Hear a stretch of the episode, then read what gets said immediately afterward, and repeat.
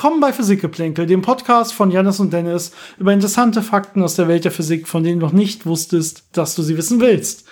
Und heute ist unser Thema ja nicht ganz so ja tief physikalisch, wie wir das meistens machen. Wir berichten nicht über irgendein modernes Paper oder so, sondern wir reden über so ganz alltägliche Physik in der Küche. Also wie funktionieren so ein paar typische Küchengeräte, die wir kennen? Wie funktioniert es eigentlich, wenn ich Wasser erhitzen will? Das sollen so heute die Themen sein denke auch, es geht durchaus noch ausführlicher. Wir werden heute mal so einen Anfang machen und wenn das ganz gut ankommt, dann werden wir auch noch auf andere Haushaltsgeräte und vielleicht auch von der Küche weg zu anderen Zimmern und so kommen. Mal schauen, wie das so ankommt. Wir versuchen heute so die interessanteren Geräte zu nehmen, die nicht einfach nur einen Elektromotor haben. Ich meine, viele Sachen funktionieren halt, indem sich was dreht. Wie funktioniert ein Mixer? Erklärt das Ja, physikalisch. Dreht sich. Kann man vielleicht Strom erklären? Ja, Strom. das ist Steckt man in die Steckdose. Ganz kurz, bevor wir da hinkommen, äh, uns haben ein paar Fragen erreicht. Ähm, diesmal habe ich die meisten Fragen, die kamen, schon entweder per Mail beantwortet oder wir machen sogar ganze eigene ja, Podcast-Themen quasi draus oder äh, folgende Podcasts draus. Dementsprechend werden wir darauf heute nicht näher eingehen. Aber äh, was übrig bleibt, ist eine, sind zwei Fragen von Yannick im Prinzip, die er uns per E-Mail geschickt hat. hat. Äh, wenn ihr das auch machen wollt, wie immer ganz kurz hier erwähnt, äh, physikgeplänkel at gmail.com, Physikgeplänkel zusammengeschrieben, Geplänkel mit AE. Da könnt ihr uns Fragen und auch Themenvorschläge äh, schicken. Themenvorschläge äh, interessieren uns momentan besonders, weil unsere Liste immer kürzer und kürzer wird und wir sind gerade auf ja, extremer Suche nach guten neuen Themen. Wenn ihr Ideen habt, lasst es uns wissen, auch gerne über unsere ganzen Social Media Kanäle, die wir so haben. Also zu den Fragen. Das die erste Frage von Yannick. Erstmal vielen Dank dafür. Ist ähm, laut einem Buch von Feynman äh, reisen Antifarben von Gluonen in der Zeit rückwärts. Wie kann man sich das vorstellen? Vielleicht muss man erstmal die Frage überhaupt erklären. Genau, also die Frage hier ist nach Antigluon, aber ähm, diese, diese Erklärung gilt allgemein für Antiteilchen. Und äh, Antigluonen, das sind äh, die Antiteilchen von den Gluonen, das sind die Überträger von der äh, ähm, von der, der Quantenchromodynamik, von der starken, Starken Wechselwirkung. Wechselwirkung, genau. Und äh, die haben natürlich Antiteilchen, die sogenannten Antigluonen. Und ähm, ja, wie gesagt, das gilt aber nicht nur für Antigluonen, sondern es gilt auch für Antielektronen, für Antineutrinos. Ähm, und das ist aber nicht nicht etwas, was wirklich so ist, dass die Teilchen in der Zeit rückwärts laufen, sondern das ist einfach in der Theorie, äh, kann ich mir ein Teilchen angucken, das in der Zeit vorwärts läuft, eine bestimmte Ladung hat und auch eine bes- äh, bestimmte Parität hat, das ist eine andere Symmetrie. Und äh, in der Theorie wird das genauso beschrieben, als wenn ich mir ein Antiteilchen nehme, das die entgegengesetzte Ladung hat, die andere Parität und das in der Zeit rückwärts läuft. Und äh, wenn ich mir jetzt diese Feynman-Diagramme zum Beispiel aufmale, dann, dann habe ich da eine Zeitrichtung und äh, dann habe ich da ein Teilchen, das sich in dieser Zeitrichtung bewegt. Und da tauchen natürlich auch Antiteilchen auf. Und jetzt kann man diese Antiteilchen, die sich in der Zeit vorwärts bewegen, durch Teilchen ersetzen, die in der Zeit rückwärts wandern. Genauso kann man aber auch Teilchen, äh, die sich in der Zeit vorwärts bewegen, durch Antiteilchen ersetzen, die in der Zeit rückwärts wandern. Also- das heißt, die, die, die Ja. Theorie äh, kümmert sich nicht darum, ob ich äh, ähm, quasi ein Teilchen in der einen Zeitrichtung oder ein Antiteilchen in der anderen Zeitrichtung mir anschaue. Aber in der Realität haben wir natürlich nur eine Zeitrichtung und können deswegen ganz gut unterscheiden, was wir da sehen. Der große Trick hier ist natürlich, also es geht hier um reine Symmetrien, das sind rein mathematische Kniffe. Und der große Trick ist hier, im Prinzip gibt es sowas wie eine Zeitsymmetrie und äh, das, der einzige Unterschied von einem Antiteilchen zum Teilchen ist ja die Ladung. Ja, das heißt, wenn ich in der Gleichung die Ladung stehen habe und die Zeit stehen habe, mehr oder weniger, ja, und jetzt äh, nehme ich die Ladung und mache überall ein Minus vor, dann beschreibe ich ja eigentlich die Antiteilchen. Und wenn ich jetzt gleichzeitig aber einfach noch bei der Zeit quasi auch überall ein Minus vormache, dann hebt sich das genau wieder weg. Und das ist ungefähr so ein bisschen grob gesagt das, was hier passiert. Also man nutzt quasi diese Symmetrie der Gleichung aus. Das im Prinzip, wenn ich das jetzt ganz vereinfacht darstelle, ist nicht wirklich richtig, äh, dass ich gleich viel, gleich oft meine Ladung da drin stehen habe wie meine Zeit und dementsprechend hebt sich das mehr oder weniger genau weg, wenn ich das drehe. Das könnte man sich doch im Prinzip so vorstellen. Ich habe jetzt meinen positiv geladenen Atomkern und habe mein negativ geladenes Elektron. Und es wird jetzt von dem Atomkern angezogen und bewegt sich auf ihn zu. Oder ich gucke mir den ganzen Film rückwärts an äh, und lade es positiv, dann wird es abgestoßen und bewegt sich auf dem gleichen Weg weg. Ja, Das ist im Prinzip das, was dahinter steckt. Genau. Also rein mathematische Spielereien. In Wirklichkeit wissen wir, was, in welche Richtung zeigt gerade überhaupt der Zeitpfeil. Und dann wissen wir, was ist unser Antiteilchen, was ist unser Teilchen und wie läuft das Ganze ab. Wobei natürlich die Unterscheidung zwischen Teilchen und Antiteilchen einfach nur dadurch gemacht wird, dass das Teilchen das ist, was wir am meisten beobachten und das Antiteilchen dann halt das, was wir selten beobachten, was die entgegengesetzte Ladung hat. Ja. Also es gibt keine fundamentale Unterscheidung, wo man sagen kann, das hier ist das Antiteilchen, das ist das Teilchen. Das ist einfach es, äh, Konvention. Es, taucht, es taucht einfach, alle, alle Teilchen tauchen in Paaren auf mit positiver und negativer Ladung, aber es gibt eine Asymmetrie in der Häufigkeit, wie die ganzen vorkommen.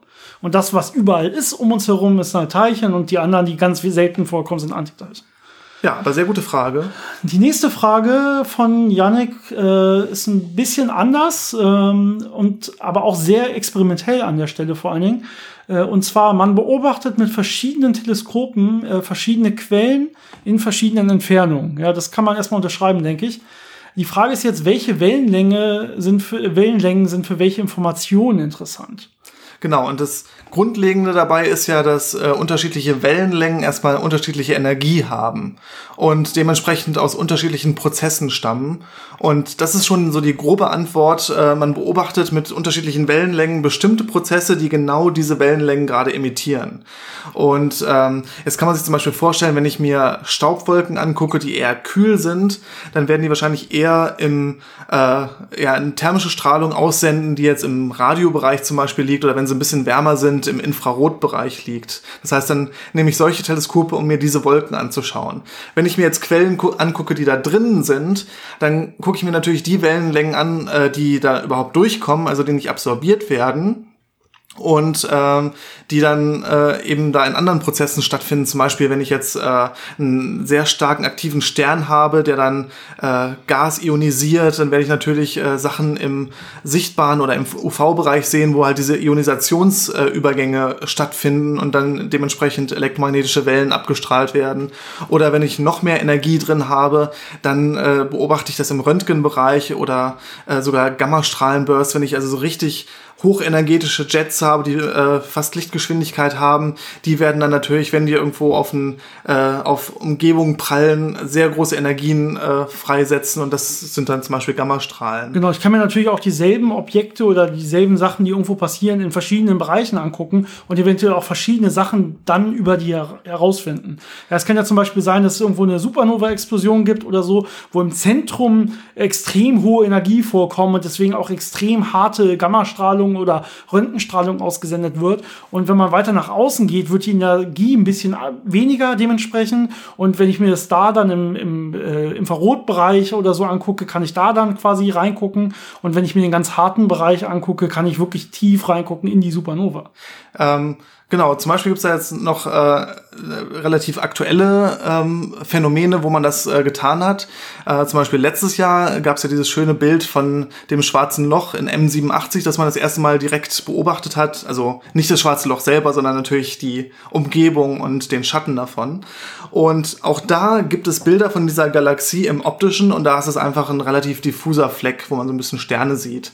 Wenn man dann aber in den Radiobereich oder in den Röntgenbereich geht, dann sieht man eben diese ganzen äh, Strukturen an Material, das ausgeworfen wurde von dem schwarzen Loch in diesen, äh, äh, in diesen Jets. Das sind dann äh, sind vor allem Synchrotronstrahlung, das heißt äh, beschleunigte oder abgebremste Elektronen, die dann abstrahlen.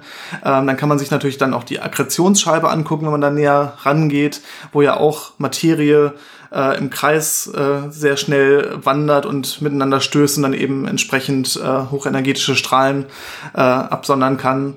Und die direkte Umgebung hat man halt im Radiobereich beobachtet, also bei so Millimeter Wellenlänge weil das äh, die Strahlung war, die sehr gut äh, da rausgekommen ist. Das heißt, die konnte man wirklich einfangen und weil da eben die Auflösung auch sehr gut war in dem Bereich, den man beobachten wollte und es eben die Prozesse gab, die in diesem Energiebereich äh, was freigesetzt haben. Das andere Beispiel ist äh, von 2017, wo die beiden äh, Neutronensterne zusammengestoßen sind, was man mit Gravitationswellen beobachtet hat. Das hat man hinterher das nennt man dann Multi-Messenger Astronomy, auch in allen möglichen anderen äh, Bereichen sich angeschaut. Das heißt, man hat einen Gammastrahlenblitz gesehen, Man hat es dann mit äh, optischen Teleskopen äh, gesehen, man hat mit Röntgenteleskopen geguckt und äh, je länger diese, dieser Prozess, also diese, dieser, dieser Materialauswurf, der sich dann äh, ausgebreitet hat und dann mit dem interstellaren Medium interagiert hat, je langsamer der wurde und je mehr Energie der abgegeben hat, desto geringer wurde dann die Energie von der ausgesandten Strahlung. Und nach einer Zeit hat man es dann im Infraroten gesehen und irgendwann im Radiobereich und irgendwann war es dann äh, verschwunden, weil es einfach zu schwach wurde. Das war ein sehr schönes äh, Event, weil man ja das erste Mal wirklich mit Gravitationswellen quasi sagen konnte, hey, da ist was, guck da mal hin. Und dann hat man, hat man hingeguckt mit wirklichen Teleskopen und dann wirklich was gesehen, ja. Das heißt, da kann man sich dann wirklich auch 100% sicher sein, hey, wir sind mit Gravitationswellen sogar gut genug, um zu sagen, wo das Ganze ungefähr stattfindet äh, weil man das ansonsten auch nicht gefunden hätte. Und dann konnte das auch dementsprechend bestätigt werden. Und es spielt natürlich auch noch eine Rolle, ein bisschen, unsere Atmosphäre spielt eine Rolle für erdgebundene Teleskope, weil wir müssen ja auch immer irgendwie durchgucken. Das heißt, in manchen Bereichen kann man nur sehr schwer überhaupt beobachten. Dementsprechend wird man in diesen Bereichen auch nicht beobachten normalerweise. Und in manchen kann man nur beobachten, wenn es gerade auch schön wolkenfrei und so ist. Da muss man ein bisschen drauf achten. Ich Zum glaube, Beispiel ist, im optischen. Ich wollte gerade sagen, gerade im optischen, ähm, äh, man sieht ja Wolken, dementsprechend kommt da offensichtlich kein Licht durch. Ähm, ähm, und natürlich auch im Infraroten und so weiter, ähm, sprich irgendwie so Klimawandel und so, hat man ja Probleme mit Reflexion von Infrarot, Wärmestrahlung und so. Deswegen gibt's dann diese schönen Infrarotteleskope im Weltall auf Satelliten, ja. mit denen man dann die ganzen Sachen ungestört beobachten kann. Und man muss auf Wasserresonanzen auch achten und solche Sachen. Also man kann nicht überall gucken, wo man gerne gucken will. Deswegen muss, oder man geht halt ins Weltall, da, da hat man dann die freie Wahl, mehr oder weniger. Ja, wir hoffen, das hat das halbwegs vernünftig äh, beantwortet. Und ich denke, wir steigen einfach mal ein mit dem Hauptthema, auch wenn es heute wie, wie so oft, ich sag das so oft und dann geht es manchmal über eine Stunde, nicht ganz so lang wird. Aber ich glaube, heute stimmt es wirklich. Mal schauen. Wir, schauen wir, wir, mal. Wir, wir, gucken mal. Wie schwer wir, uns tun, das zu erklären. Wir bemühen uns immer. Wir haben eigentlich beide meistens keine Zeit. Meistens sagen wir, ah, eigentlich haben wir heute noch so viel vor. Und dann sagen wir, okay, ja, heute machen wir wirklich nicht so lange, aber dann. Mhm. Äh, mit Vorbereitung und so sind dann doch ein paar Stunden meist draufgegangen. Dementsprechend, äh, womit fangen wir an? Was haben wir so in der Küche? Ja, in der Küche ähm, gibt's äh, die zwei Bereiche, wovon wir heute uns um den einen vor allem bemühen wollen. Eig es gibt ja den Bereich, der abkühlt. Ja. Der ist sehr thermodynamiklastig und ist ein bisschen äh, schwieriger zu erklären, äh, also anschaulich zu erklären. Und deswegen haben wir uns heute mal auf den Bereich äh, beschränkt, der Sachen warm macht.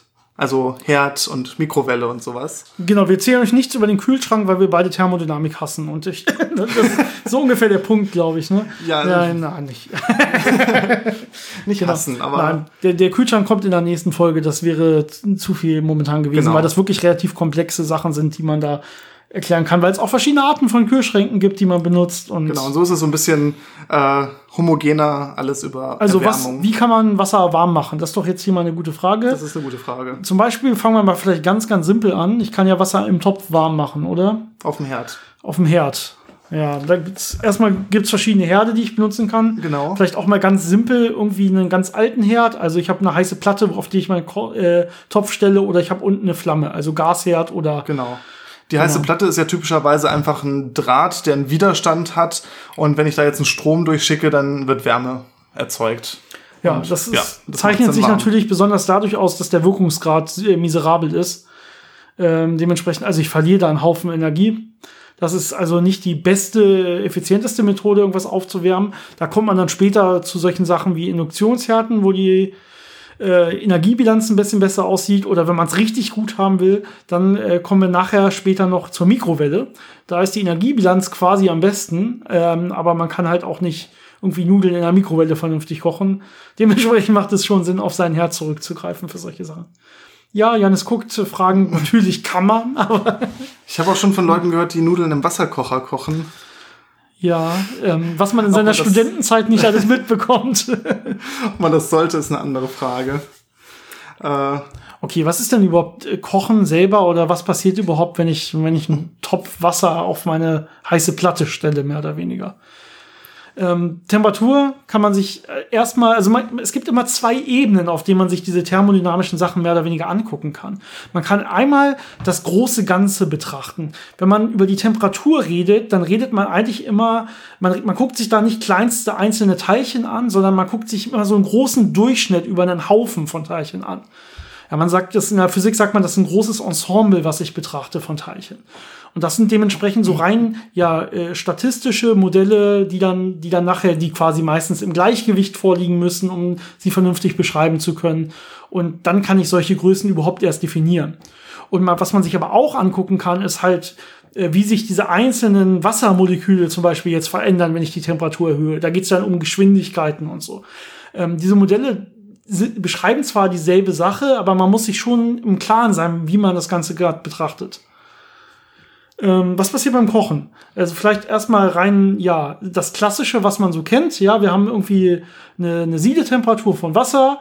Das heißt, wir sind hier im großen Ganzen. Ich betrachte Temperaturen. Und wenn ich das, äh, die, die Temperatur von Wasser äh, über die Siedetemperatur bringe, dann kocht es. Das ist ja, ja. erstmal so das heißt, die Flüssigkeit, Wasser, die ich habe zum Start, äh, die wird in den gasförmigen Zustand übergehen. Das ist ja dieser, dieser Phasenübergang. Wenn ich genug Energie habe, um die, ähm, die, ja, die in, intermolekularen Anziehungskräfte zu überwinden, dann wird das in die Gasphase übergehen. Ja, da habe ich jetzt aber das ganz simplifizierte Bild, vereinfachte Bild, dass ich wirklich mein Wasser habe und das hat dieselbe Temperatur. Das ist schön im thermodynamischen Gleichgewicht, sagt man. Und diese Temperatur kann ich jetzt ganz gleichmäßig, das würde experimentell heißen ganz, ganz langsam nach oben schrauben, bis das Ganze dann über dem Siedepunkt ist. In Wirklichkeit habe ich ja unten meine heiße Platte und oben ist das Ganze dann Raumtemperatur. Ja, das heißt, ich habe einen starken Temperaturunterschied, einen starken Temperaturgradienten nach oben hin und mein Wasser wird nie dieses thermodynamische Gleichgewicht beim normalen Kochen erreichen. Ja, und dann hat man natürlich verschiedene Phänomene im Wasser, wie die Wärme dann sich ausbreitet. Man hat einmal Wärmeleitung, das heißt, unten werden die Moleküle sich schneller bewegen, werden mit anderen Molekülen stoßen und die, äh, denen dann äh, kinetische Energie übertragen und es wird sich dann so nach oben fortsetzen. Das ist die sogenannte Wärmeleitung. Äh, man hat aber auch Konvektion, das heißt, man hat jetzt unten äh, Wasser, das sich ausdehnt, dessen Dichte dadurch geringer wird und die dann, äh, das dann aufsteigen wird. Das heißt, man hat auch heißes Wasser, das dann nach oben steigt. Und so findet dann so eine Durchmischung statt und dann wird es schon einigermaßen gleichmäßig äh, erwärmt, aber natürlich äh, wird es unten immer heißer sein als oben. Deswegen sieht man ja auch meistens diese Blasen von weit unten aufsteigen, zumindest die ersten Blasen, wenn es gerade so am zum Kochen anfängt, weil die ersten Wassermoleküle, die quasi äh, genug Energie haben, dass sie in die Gasphase übergehen können, die sind erstmal noch unten am Boden und die sind nicht oben. Genau, und äh, was man dazu jetzt noch natürlich äh, weiter erklären muss, in der Realität fängt das Wasser äh, nicht äh, erst äh, zu verdampfen an, wenn man jetzt über diesen Siedepunkt rüberkommt, sondern ähm, wie wir schon erwähnt haben, eine Temperatur ist ein Mittelwert. Das heißt, es gibt eine mittlere Geschwindigkeit im Prinzip an von diesem Ensemble an Wassermolekülen. Und jetzt, äh, das ist die sogenannte Maxwell-Boltzmann-Verteilung. Mhm. Und das sagt mir, wie viele Teilchen mit welcher Geschwindigkeit finde ich bei einer bestimmten Temperatur. Ja. Und die geht relativ weit nach oben. Das heißt, ich habe zwar wenig Teilchen, aber es gibt immer Teilchen, die eine sehr hohe Geschwindigkeit das, haben. Ja, das kann ich mir vorstellen. Äh, ich habe einfach diese Teilchen, die miteinander stoßen, weil sie halt irgendeine gewisse kinetische Energie haben. Das ist ja nachher dann im großen Mittelwert diese Temperatur. Und jetzt kann es immer durch Zufall sein, dass ein Teilchen äh, so, so viele Teilchen nacheinander so stößt, dass die ganze Energie immer auf dieses eine Teilchen übertragen wird, dass es sich nachher richtig, richtig schnell bewegt, deutlich über dem Durchschnitt der anderen Teilchen. Und diese, es gibt immer eine kleine Chance dafür. Und das würde dann quasi ganz weit oben in dieser äh, äh Stefan-Boltzmann-Verteilung sein und eine extrem hohe kinetische Energie haben und auch schon kochen, also in die Gasphase übergehen können, bevor es die anderen können. Genau, das hat dann genug kinetische Energie, um eben aus diesem äh, Flüssigkeitsverbund auszubrechen und dann äh, in die Gasphase überzugehen. Das passiert übrigens auch beim Verdunsten, weil beim Verdunsten habe ich ja normalerweise keine 100 Grad und mein Wasser wird eigentlich gar nicht kochen. Aber wenn ich irgendwo das Ganze bei Raumtemperatur stehen, offen stehen lasse und einfach nur warte, dann wird das Wasser ja schon weniger und weniger. Und das liegt einfach da, daran, dass durch Zufall immer mal wieder ein paar Moleküle genug Energie haben, um in die Gasphase übergehen zu können. Und wenn ich lang genug warte, werden es quasi irgendwann mal alle sein, die durch Zufall so hoch sind oder fast alle. Und dann ist alles verdunstet. Da gibt es natürlich noch ein, äh, eine kleine Schwierigkeit bei. Und zwar ähm, gehen die zwar in die Gasphase über, wenn man jetzt aber schon Wasserdampf in der Gasphase da drüber hat, in der Luft über dem Wasser, dann gibt es natürlich auch den anderen Effekt, dass es da Teilchen gibt, die sind langsamer und die gehen jetzt in die flüssige Phase wieder zurück. Das heißt, ich habe da so einen Austausch aus der Flüssigkeit in die Gasphase, aber auch aus der Gasphase in die Flüssigkeit. Gerade wenn ich oben so einen schönen kalten Deckel habe, an dem dann gut alles kondensieren kann und dann wieder runtertropft, das sieht man ja auch oft dementsprechend. Das heißt, da wirkt so ein Deckel im Prinzip so ein bisschen dagegen, aber ein Deckel ist natürlich auch sehr positiv oder sehr hilfreich, wenn ich irgendwas zum Kochen bringen will, weil natürlich auch keine Wärme einfach mehr oder weniger in die Atmosphäre verloren geht oder weniger Wärme verloren geht. Und zusätzlich erhöht das Ganze auch ein bisschen den, den Druck, den Gasdruck, dadurch, dass ich da einen Deckel drauf habe. Und das Ganze ist ja ein heißes Gas, was dann viel gegen den Deckel quasi gegenstößt. Damit erhöht sich dann der Druck im Inneren. Also ich brauche nicht unbedingt so einen Hochdruck, Schnelldruck, äh, Schnellkochtopf, um den Druck deutlich zu erhöhen. Es reicht auch einfach durch, die, durch den Gewicht eines normalen Deckels wird sich auch der Druck leicht im Inneren erhöhen. Genau, und was dann am Ende entscheidend ist, ist der sogenannte Partialdruck des Wasserdampfes in der Luft. Also der Wasserdampf, der in der Luft ist, der hat einen bestimmten Druck, der zu dem Gesamtluftdruck beiträgt und der tritt jetzt äh, äh, in Wechselwirkung mit dem äh, Dampfdruck, der aus der Flüssigkeit kommt, also äh, quasi dem Druck, mit der äh, Teilchen aus der Flüssigkeit in die Gasphase übergehen können. Und wenn sich da so ein Gleichgewicht einstellt, dann habe ich am Ende das Gleichgewicht, äh, das ich mir anschauen möchte. Und wenn das sich in die Richtung verschiebt, dass äh, alles in die Gasphase geht, dann habe ich am Ende alles verdampft. Ja, jetzt äh, vielleicht kommen wir mal zu einem Phänomen, was man hier noch beachten muss. Wenn ich jetzt ähm, das Ganze zum Kochen bringen will und ich erhöhe jetzt einfach nur konstant die Temperatur, bis halt, bis ich halt über den Siedepunkt bin, dann heißt das noch nicht automatisch, dass das Ganze jetzt auch verkocht. Denn ähm, in der Physik oder auch in der Chemie, je nachdem, wie man das Ganze betrachten will, ist es immer so, dass bei einem Phas zu einem Phasenübergang sind immer sogenannte äh, Keime notwendig. Äh, in dem Fall sind es quasi so eine Art äh, Verdampfungskeime, werden sie, glaube ich, genannt, oder Siedekeime, je nachdem, wie man es betrachten will. Auf jeden Fall, im Prinzip ist es so, wenn ich diese Temperatur von diesem Wasser immer konstant schön langsam gleichmäßig immer erhöhe, äh, aber das ist wirklich reinstes Wasser. Also wir gehen jetzt mal nicht von normalem Leitungswasser aus, weil das hat genug äh, dieser Keime, das hat genug Verunreinigungen und so weiter äh, und, und Mineralien, die da drin sind und so, was ja auch sehr gut für den Körper ist, sondern gehen wir mal wirklich von so schönem destilliertem Wasser aus reinem H2O ist ja in Wirklichkeit äh, nicht wirklich trinkbar, ist ja sogar schlecht für den Körper, ja, weil das ja Mineralien dann aus dem Körper mehr oder weniger zieht. Äh, aber wenn wir das jetzt mal betrachten und das erhöhen würden, dann äh, wüsste das, oder die Moleküle hätten genug Energie, um zu verdampfen, aber das Ganze muss ja irgendwo beginnen. Also dieser Phasenwechsel muss irgendwo starten. Und normalerweise startet er an diesen solchen Keimen und breitet sich von da ausgehend aus. Genau, es sind wie Störungen, die sich dann äh, ausbreiten und dann alles dazu bringen, in diesen anderen Zustand überzugehen. Das kennt man ja auch andersrum, äh, wenn man etwas hat, was äh, flüssig ist und es so langsam und vorsichtig runterkühlt, ohne Erschütterungen und ohne solche Verunreinigungen, dass es eigentlich schon unter dem Gefrierpunkt ist, aber es ist trotzdem noch flüssig, dann reicht es ja auch aus, wenn ich das ein bisschen störe, wenn ich das anticke oder irgendwas reinwerfe, um dann eben auch diesen Phasenübergang in der äh, Richtung äh, zur festen Phase zu treiben. Dass es so spontan durchgefriert, dass man genau. quasi dabei zugucken kann, wie eine flüssige äh, Phase spontan in eine komplette feste Phase übergeht. Ähm, das Gefährliche ist aber eher andersrum, wenn ich irgendwas heiß mache über den äh, Siedepunkt, aber es noch gar nicht verdampft ist und ich weiß das eventuell nicht. Diese Gefahr hat man weniger beim Kochen, weil da habe ich immer diese großen Umwälzungen von Wasser und ich habe immer ja relativ unsauberes Wasser mit Salz drin am besten noch und so.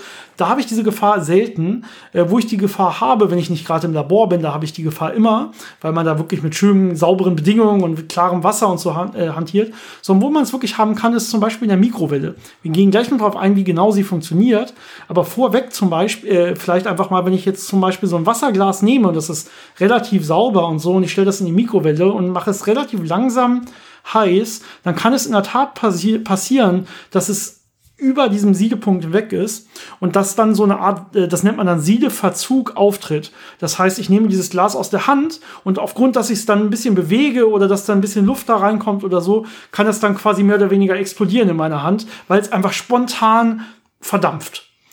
Das Problem ist natürlich auch, es verdampft nicht alles, sondern nur äh, es entsteht eine große Gasblase und die schleudert dann das ganze restliche heiße Wasser einem ins Gesicht. Also es kann sehr unangenehm werden. Ja, das ist so, wie wenn ich Wasser in Öl gieße, wo dann auch einfach ein Teil davon spontan verdampft und dann das ganze andere Öl das mitzieht und so. Da habe ich dann dieselben Probleme. Das heißt, bei Mikrowellen muss man da so ein bisschen aufpassen. Äh, wir hatten gerade noch Salz angesprochen. Ähm, wenn man Salz in Wasser gibt, verändert das natürlich die Eigenschaften vom Wasser und verändert damit auch den Punkt, ab wann das Wasser kocht. Ja, es verringert die Dichte von Wasser normalerweise, wenn ich Salz in Wasser gebe. Und damit äh, kocht das Wasser ganz einfach schneller. Also wenn ich eh Salzwasser warm machen will, das Salz am besten von Anfang an reingeben und nicht erst später. Es hat natürlich einen Nachteil. Ähm, Salz löst sich besser im heißen Wasser als im kalten Wasser, weil wenn sich ein Kristall löst, muss ich ja quasi die Kristallbindungen aufbrechen. Und das geht einfacher, wenn ich mehr kinetische Energie zur Verfügung habe bei heißem Wasser. Das heißt, äh, ne, wenn man nicht diesen großen Aufwand will, dass ich es ganz oft umrühren muss, dann kann man es einfach reingeben, wenn es kocht. Aber äh, ja, es kommt schneller zum Kochen, wenn ich es früher reingebe. Ähm, was man natürlich kennt bei Salz und Wasser ist äh, auch wieder die andere Richtung. Wenn ich aus der flüssigen Phase in die feste gehe, kann ich Salz hinzufügen, um den Gefrierpunkt auch nach äh, unten zu versetzen. Das heißt, ich bin schon unter 0 Grad, aber das Salzwasser ist immer noch nicht gefroren, wohingegen normales Wasser dann ja schon längst äh, gefroren wäre. Also da sieht man auch wieder diese die ähnlichen Effekte, die es auf diesen Phasenübergang dann hat. Mhm. Okay, wollen wir äh, zur Mikrowelle direkt gehen? Ich meine, da waren wir ja gerade. Jetzt wissen wir schon, wie es ist, wenn man Wasser kocht, zumindest auf dem Herd. Oder wollen wir erstmal, wir haben es gerade wirklich nicht abgesprochen, wollen wir erst über den Induktionsherd noch reden, weil wir gerade bei. Ich glaube, wir können kurz Herden über waren. Induktionsherd reden. Da kann man, glaube ich, gar nicht so viel zu sagen. Das ist ja relativ äh, bekannt äh, aus vorherigen Folgen, ja, ich, wo wir über die Maxwell-Gleichung geredet haben. Das Problem ist, mittlerweile haben wir so viele Folgen draußen, dass wir das, glaube ich, nicht mehr annehmen können. Am Anfang war es in der Tat so, dass das man stimmt. immer noch sagen konnte, hier zwei Folgen zuvor haben wir das und das besprochen. Aber äh, jetzt haben wir über 50 Folgen draußen. Ich glaube schon 56 oder so. Äh, da können wir, glaube ich, nicht mehr von ausgehen. Äh, nicht nur, dass jeder es alles gehört hat, sondern auch noch, dass jeder alles davon verstanden und behalten hat. ich glaube schon, dass wir mittlerweile ein bisschen mehr immer noch nochmal erklären müssen. Ja. Wir entschuldigen hiermit äh, alle die Physikfreaks da draußen, die sich alles detailliert gemerkt haben und dann gelangweilt sind von diesen Wiederholungen. Aber ich finde, es kann nie schaden, wenn man Sachen öfter hört. Genau. Dann versteht man es doch öfter noch mal besser oder merkt es sich besser.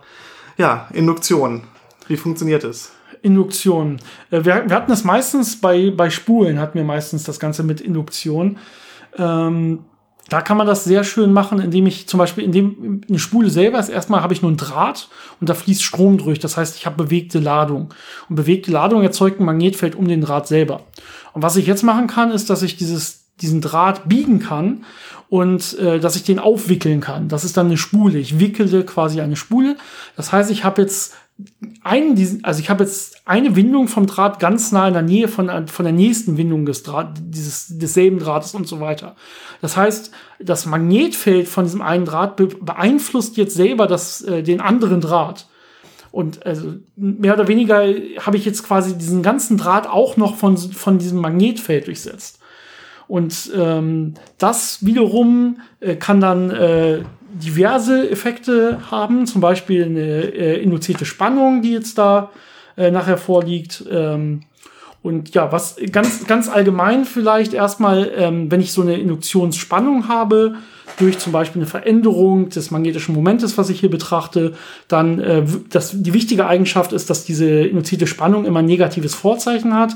Das heißt, sie wirkt immer der Entstehung der Induktion entgegen normalerweise. Genau, das heißt, ich verändere ein Magnetfeld und das induziert mir eine Spannung, die ein Magnetfeld erzeugt, das dem anderen Magnetfeld entgegenwirkt. Genau, wichtig ist hier die Veränderung des Magnetfeldes. Das heißt, diese Effekte habe ich, wenn ich jetzt anfange, Strom durch diese Spule zu schicken oder wenn ich das Ganze wieder ausschalte. Genau. Und äh, beim Induktionsherd äh, macht man sich das so zunutze, dass man einfach äh, ein Magnetfeld erzeugt, das sich zeitlich verändert und was dadurch äh, Spannungen in dem Kochgeschirr selber, also in den Töpfen, induziert. Und diese Töpfe sind jetzt im Prinzip kurz geschlossen, weil die aus einem leitenden Material sind. Das heißt, ich habe da Ladungen, die werden äh, getrennt, können aber wieder äh, rekombinieren, also fangen dann an zu fließen. Und äh, das erzeugt mir sogenannte Kreisströme. Das heißt, ich werde das so äh, eine Spannung induzieren, dass ich dann Strom habe, der immer im Kreis fließt.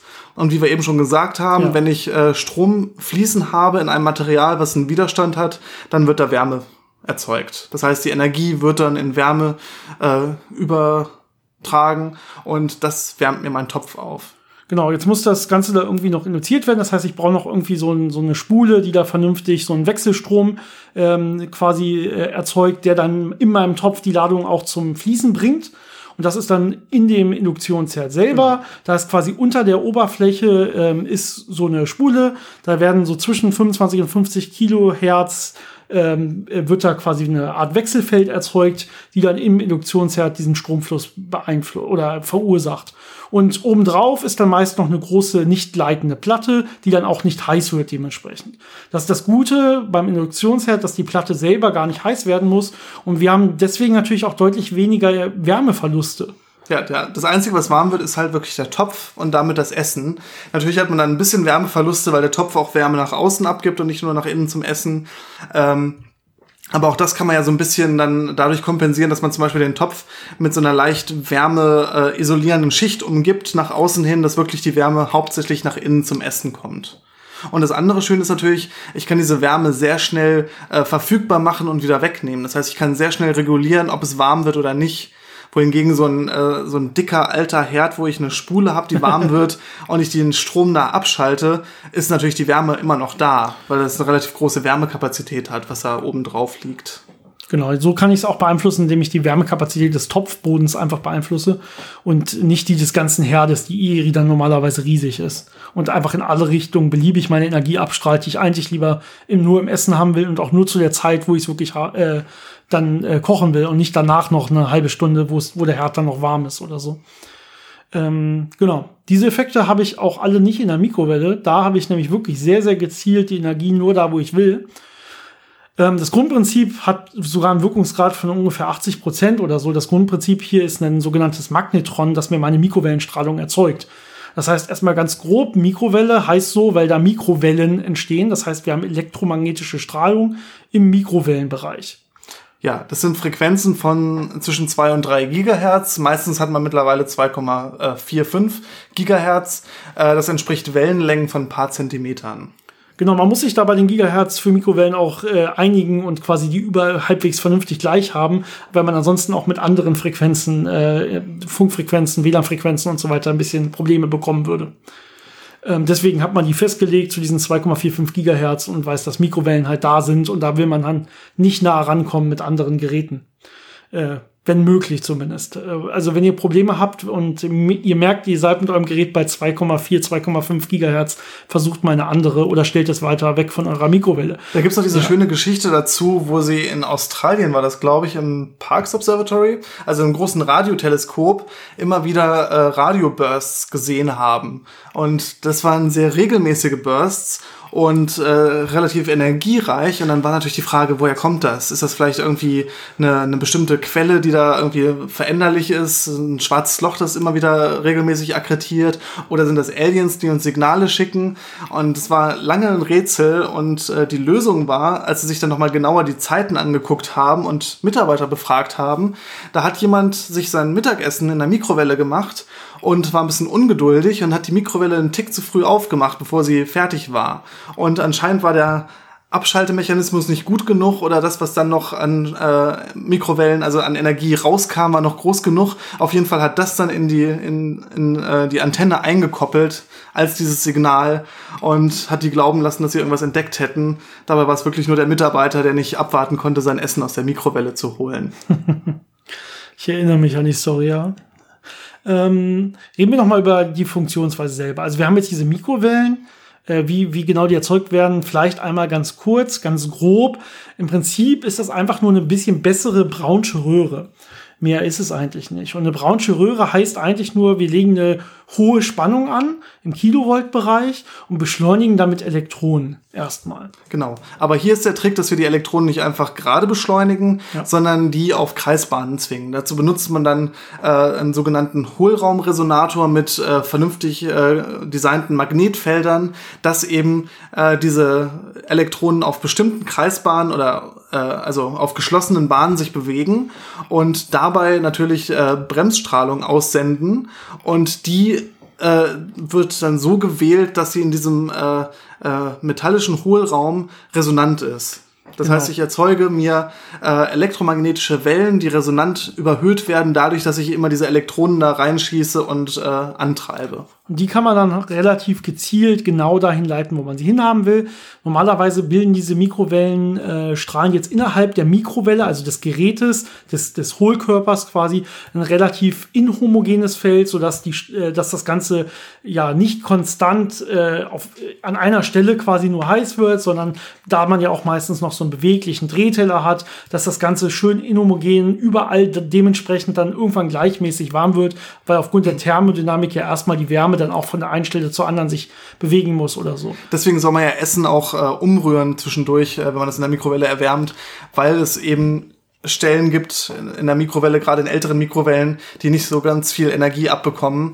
Ähm, da gibt es auch ein schönes Experiment zu. Äh, ich glaube, ich weiß nicht, ob es moderne Mikrowellen gibt, wo das homogenisiert wird, das Feld, aber in den alten äh, Mikrowellen hat man wirklich so eine stehende Welle. Ja. Das heißt, die Mikrowelle hat da äh, 12 Zentimeter Wellenlänge und bildet eine stehende Welle mit Bäuchen und mit Knoten. Und wenn man da jetzt eine Tafel Schokolade reinlegt und das nicht auf den Drehteller legt, sondern so, dass sie sich nicht bewegt, dann wird man diese Bäuche und diese Knoten in der Schokolade als äh, eingeschmolzenes Muster sehen, Ja. kann daraus dann die Wellenlänge wirklich mit dem Lineal nachmessen. Und äh, so ein Experiment, wo man dann, wenn man die äh, Frequenz kennt, mit der das Ganze betrieben wird, die Lichtgeschwindigkeit messen kann. Mit diesen alten, mit, sehr, mit diesen alten Mikrowellen, die quasi komplett homogene Strahlung haben, das kann man übrigens das Experiment mit Ameisen machen. Ich weiß nicht, ob du davon mal gehört hast. Ja, stimmt. Äh, ja, wenn äh, Ameisen, im Prinzip, diese Wellenlängen sind halt relativ groß, mehrere Zentimeter, je nachdem, was man da betrachtet. Und wenn das schön homogen verteilt ist, so als, als Raster mehr oder weniger durch die Mikrowelle geht, äh, die Ameisen merken einfach, ups, hier wird's warm. Ich werde hier gerade bestrahlt. Und dann gehe ich einfach mal ein paar Millimeter nach rechts und da ist auf einmal nicht mehr warm, weil die ja sehr gezielt nur da warm machen, wo sie wirklich treffen. Und dementsprechend kann man, wenn man Ameisen in dieser Mikrowelle hat und sie anstellt, äh, bilden die schön dieses Muster der Mikrowellengitters, des Mikrowellengitters nach und stehen eben nicht da, wo es heiß wird, sondern äh, nur da, wo es nicht heiß wird. Man sollte da keinen Drehteller mit reinpacken, das wäre ziemlich fies. Sie haben Ameisen. genau. Oh. Ähm, ich glaube, das funktioniert, wie gesagt, auch aufgrund der Inhomogenitäten nicht mehr mit aktuellen Mikrowellen, die auch, glaube ich, aktiv teilweise stehende Wellen verhindern wollen und solche Sachen. Aber äh, man kann theoretisch diese Experimente so aufbauen, dass solche Sachen funktionieren. Ja, andere Sache ist natürlich, man möchte nicht, dass diese Mikrowellen jetzt aus der Mikrowelle herauskommen und äh, ja mit allen möglichen Gegenständen in der Umgebung interagieren. Zum Beispiel mit Wasser, das sie warm machen würden, ähm, oder auch mit irgendwelchen elektrischen Geräten, die sie dann stören könnten, indem sie da plötzlich Spannungen induzieren. Deswegen ist das Ganze wie so ein Faraday'scher Käfig äh, relativ gut abgeschirmt nach außen. Aber man hat natürlich die Tür. Ja. Und äh, da gibt es jetzt so einen Trick. Äh, die Tür hat natürlich vorne auch ein Gitter, wo man durchgucken kann, aber das Gitter ist fein genug, dass diese 12 Zentimeter Wellenlänge da nicht einfach äh, von, äh, wirklich rauskommt. Das heißt, es wird dann da wieder reflektiert. Ähm, aber es gibt natürlich noch den Spalt drumherum. Und der Spalt ist jetzt so gewählt, dass er ein Viertel der Wellenlänge hat, um quasi wie so ein, ja, wie soll man das beschreiben, so ein resonante, so ein resonanter Spalt, äh, der das auch reflektiert. Das heißt, Ja. die Welle wird da ähm, reingehen und dann mit sich selbst interferieren, so dass nach außen nichts äh, passiert und nach innen die ganze Energie Genau, zurückgeworfen wir haben eine wird. perfekte de äh, destruktive Interferenz nach außen. So ist diese, sind diese Spalte gewählt. Das heißt, es wird nie eine Energie nach außen übertragen, sondern alles wird wieder in sich letztlich äh, zurückreflektiert. Äh, ganz interessante Geschichte ist, wie die Mikrowelle zuerst erfunden wurde oder gefunden wurde in dem Fall. Das war nämlich, ähm, ich weiß gar nicht mehr, wann es war, das habe ich jetzt leider wieder geschlossen, aber es war ähm, von einem ähm, Radartechniker, der so ein bisschen rumgeschraubt hat an, einem, an einer alten Radaranlage und dabei eine äh, Tafel Schokolade in der Tasche hatte. Und irgendwann merkte, ah, wenn die Radaranlage an ist, dann schmilzt die Tafel Schokolade in meiner Hosentasche. Und dann haben sie sich überlegt, warum das denn so ist und dann letztendlich daraus dann äh, über verschiedene Iterationsschritte die Mikrowelle entwickelt. Aber der Mann, ich hätte mir schon Gedanken gemacht. Ja, das zeigt einem schon, dass Radartechnik vielleicht nicht ganz so angenehm ist, da zu Zumindest wenn arbeiten. man zu einer Zeit, wo man noch nicht genau wusste, was das mit dem Körper macht, diese Radarstrahlung. Mittlerweile wissen wir diese Wechselwirkung ja sehr genau. Und das ist auch vielleicht jetzt nochmal das Prinzip, wie wir überhaupt das Ganze warm bekommen. Ja, wir wollen normalerweise jetzt hier Wassermoleküle zum Schwingen anregen. Das heißt, ähm, ja, die Wassermoleküle selber können äh, aufgrund von äußeren Wellen, auf äh, die Energie, die wir zuführen, werden die einfach irgendwann anfangen zu vibrieren, werden anfangen zu schwingen und dann werden sie dementsprechend mehr kinetische Energie bekommen. Und wie wir vorhin schon erzählt haben, heißt das einfach, einfach nur, dass die Temperatur sich im Durchschnitt dann erhöhen wird. Wasser hat jetzt diese, also es gibt verschiedene Anregungsbänder, die man jetzt an Wasser ansprechen könnte, um da halbwegs vernünftig Energie reinzustecken. Das Ganze fängt an bei ungefähr 22 Gigahertz. Aber du meintest ja gerade, wir haben irgendwie die Mikrowellen jetzt bei 2,45 Gigahertz gewählt. Ja, also man kann natürlich auch äh, Energie übertragen, wenn man nicht resonant jetzt irgendwelche Übergänge treibt. Dann wäre natürlich auch ein Problem, dass man möglicherweise viel zu viel Energie viel zu schnell auf das Wasser überträgt. Ähm, aber der Grund, warum man jetzt 2,4 Gigahertz hat, ist auch vor allem einfach ein technischer Grund. Man möchte diese Magnetrons haben, die einigermaßen kompakt sind und die auch billig herzustellen sind. Und man möchte eine Wellenlänge haben, die ganz gut in so einem Mikrowellen-Garraum äh, vernünftig resonant sein kann. Und da ist man am Ende dann bei den 12 Zentimetern ungefähr gelandet. Und äh, ja, bei Wasser ist das eine ganz gute äh, Frequenz, weil es eben dafür sorgt, dass das anfängt zu äh, schwingen und zu rotieren, aber eben nicht resonant getrieben wird, sondern. Naja, es ist, es ist ja auch schon ziemlich perfekt gewählt. Also bei den meisten Lebensmitteln, die ich so warm machen will, warte ich ja irgendwie so ein, zwei Minuten. Ja. ja, das ist ja ziemlich die perfekte Zeit, so dass ich schon daneben stehen kann und nicht jetzt erstmal eine halbe Stunde weggehen muss. Ja, es ist relativ schnell, aber es ist auch nicht, es wird nicht in äh, fünf Sekunden heiß, so dass die Thermodynamik überhaupt keine Chance hat, irgendwas auszugleichen. Ja, so dass so zum Beispiel entweder alles verdampfen oder dass meine äh, gefrorene Sachen nur außen heiß sind und innen noch komplett kalt oder so. Weil es dauert natürlich dann dementsprechend auch, bis das Ganze langsam aufgetaut ist. Eh Problem von, von gefrorenem Wasser, also von Eis, was ich in die Mikrowelle stecke, weil ähm, die ja in einem Gitter gebunden sind und dementsprechend viel schlechter ja dieses Vibrieren anfangen können. Dementsprechend ist es so schwer, gefrorene Sachen aufzutauen in der Mikrowelle. Ja, das ist, dieses, dieses Gitter muss man erstmal kaputt machen und da muss man irgendwie erstmal Energie reinbringen. Aber wenn ich die Energie gar nicht reinbringe durch diese klassische Thermodynamik, indem ich von außen irgendwie Temperaturkontakt oder so herstelle, sondern indem ich probiere nur das Ganze zum Schwingen zu bringen, was es nicht so richtig machen will in so einem Gitter, dann ist es wirklich schwer. Und deswegen muss man dann immer mal wieder, also möglichst bei kleiner Temperatur, dann dauert es halt sehr lange und dann muss ich immer schön am besten die Ränder abkratzen, schön viel umrühren, immer mal wieder umdrehen, sodass das Ganze langsam von außen nach innen äh, erhitzt. Ja. Ich glaube, damit haben wir einigermaßen äh, verwirrend erklärt, wie so eine Mikrowelle funktioniert. Ähm damit haben wir erklärt, wie man Sachen heiß macht. Das war das, das heutige Thema, mehr oder weniger. Noch nicht, wie man Sachen kalt macht. Und man hat natürlich noch andere Bereiche des Haushalts. Ich äh, denke zum Beispiel an LCD-Bildschirme. Da kann man dann über so schöne Flüssigkristalle reden, äh, die sich dann so aufgrund von Spannungen äh, umdrehen und anordnen können und solche Effekte.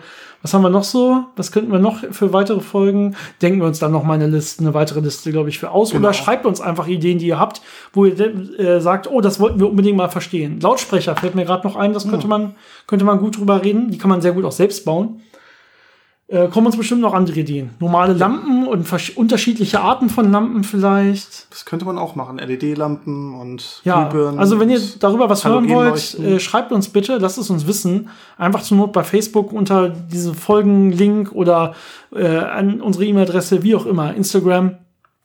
Ähm, vielen, vielen Dank ähm, fürs Zuhören und wie immer noch eine schöne Woche. Bis dann.